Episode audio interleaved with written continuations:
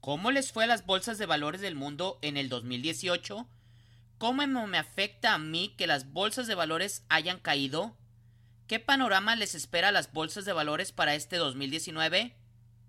Quédate con nosotros. Estás en Aprende sobre inversiones.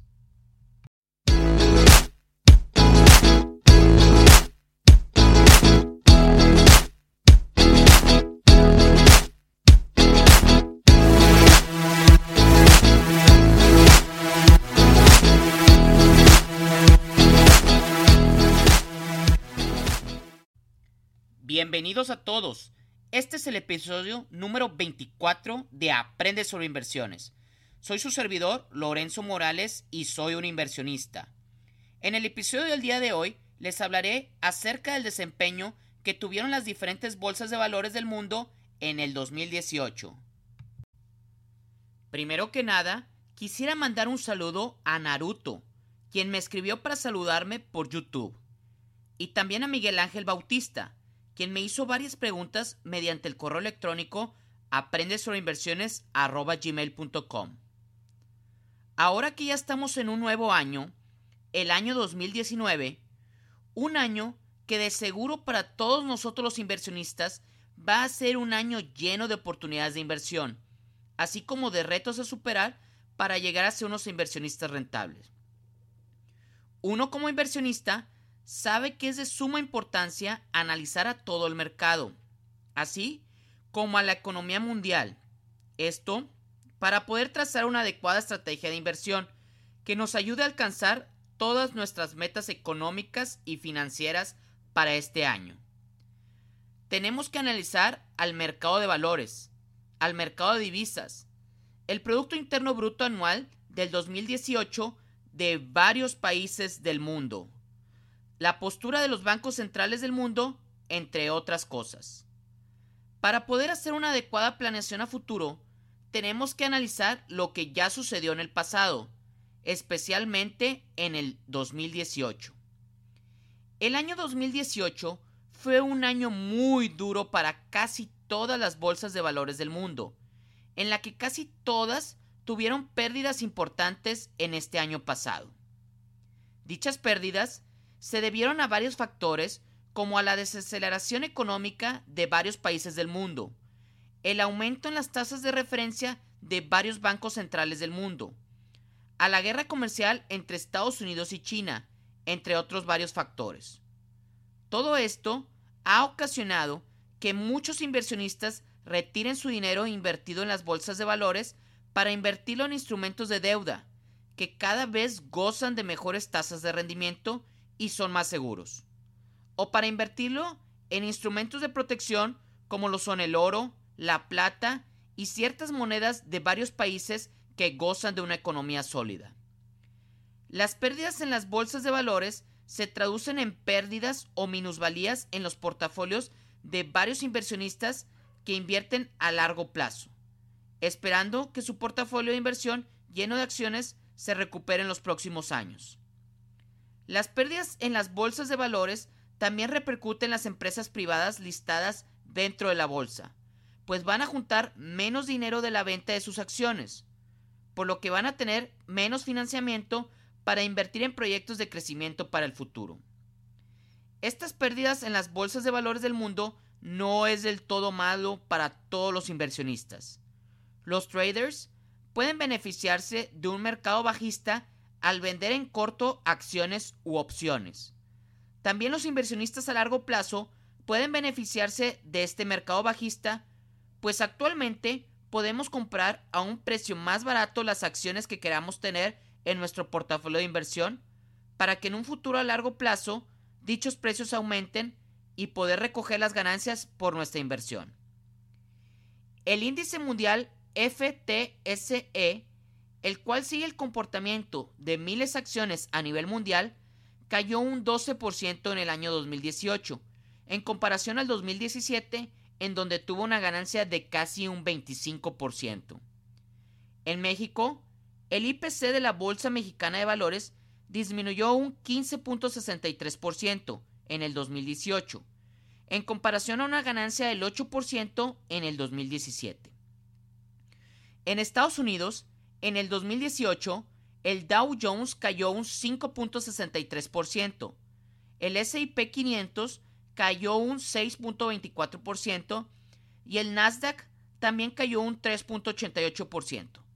En comparación al 2017, en donde el Dow Jones tuvo una ganancia del 24.33%, el S&P 500 ganó un 18.42% y el Nasdaq tuvo una ganancia del 27.16%.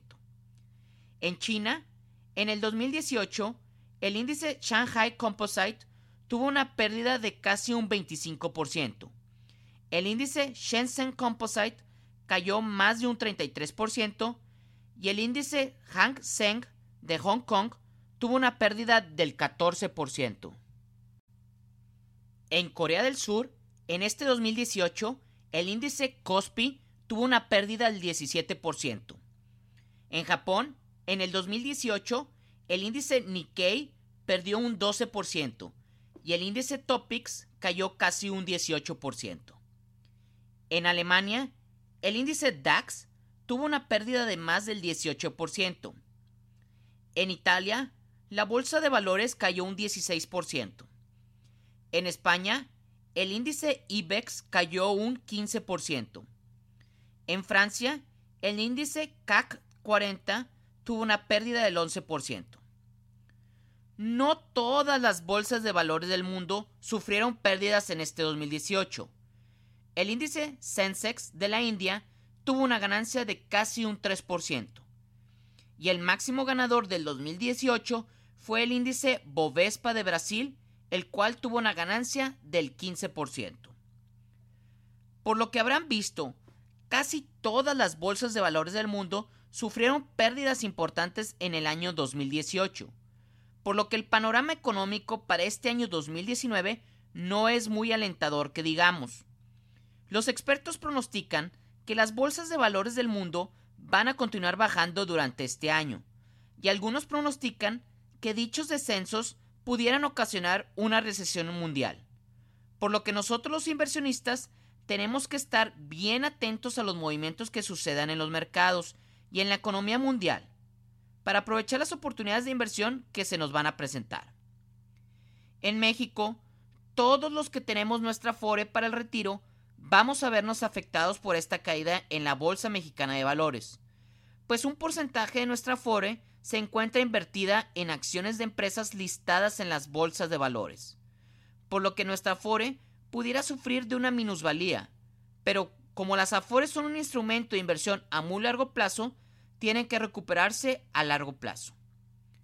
Los inversionistas que han tenido pérdidas en sus portafolios de inversión debido a instrumentos de renta variable como las acciones, tienen que analizar si van a cortar sus pérdidas vendiendo ahorita sus acciones y reinvertir ese capital en otros instrumentos de inversión de renta fija que les ayuden a tener rendimientos positivos. O van a tener que soportar esta minusvalía momentánea en su portafolio de inversión siguiendo la estrategia de invertir a largo plazo. Pues los ciclos económicos dentro de las bolsas de valores nos han mostrado que las acciones tienden a recuperar su precio durante unos años. Los inversionistas que tenemos capital para invertir, podemos aprovechar este mercado bajista para vender acciones en corto. Esto es, pedir prestadas X número de acciones a un broker, venderlas inmediatamente. Posteriormente, esperar que el precio de la acción baje, comprar esas acciones a un precio más bajo de la cual se vendió y regresar las acciones prestadas al broker que nos hizo el préstamo. Y finalmente, recolectar nuestras ganancias. Con esta venta en corto de las acciones, también podemos ganar dinero en mercados bajistas. Mas dicho método es muy riesgoso y no se recomienda para inversionistas principiantes, pero les dejo su consideración aplicar este método para generar dinero en mercados bajistas. También los inversionistas que tenemos capital para invertir podemos aprovechar de los bajos precios en las acciones para comprar acciones de empresas que queramos tener dentro de nuestro portafolio de inversión, siguiendo la estrategia de invertir a largo plazo. Mas ni el mejor inversionista o analista financiero de este mundo pudiera estar 100% seguro cuando el precio de una acción en específico ya haya tocado fondo y comience su camino ascendente. Por lo que siempre se corre el riesgo de comprar una acción a X precio y que dicho precio continúe disminuyendo, sufriendo de minusvalías en nuestro portafolio de inversión. Como ya lo habrán visto, este año 2018 no fue muy bueno para las bolsas de valores del mundo, y el panorama para este año 2019 no es muy esperanzador que digamos. Por lo que siempre tenemos que tener a consideración todos los datos que aquí les proporcioné, para poder tomar decisiones de inversión adecuadas, que nos permitan cumplir nuestras metas económicas y financieras para este año 2019. Bueno, esto es todo por el episodio de hoy. Espero que les haya gustado y que lo compartan con sus familiares y amigos.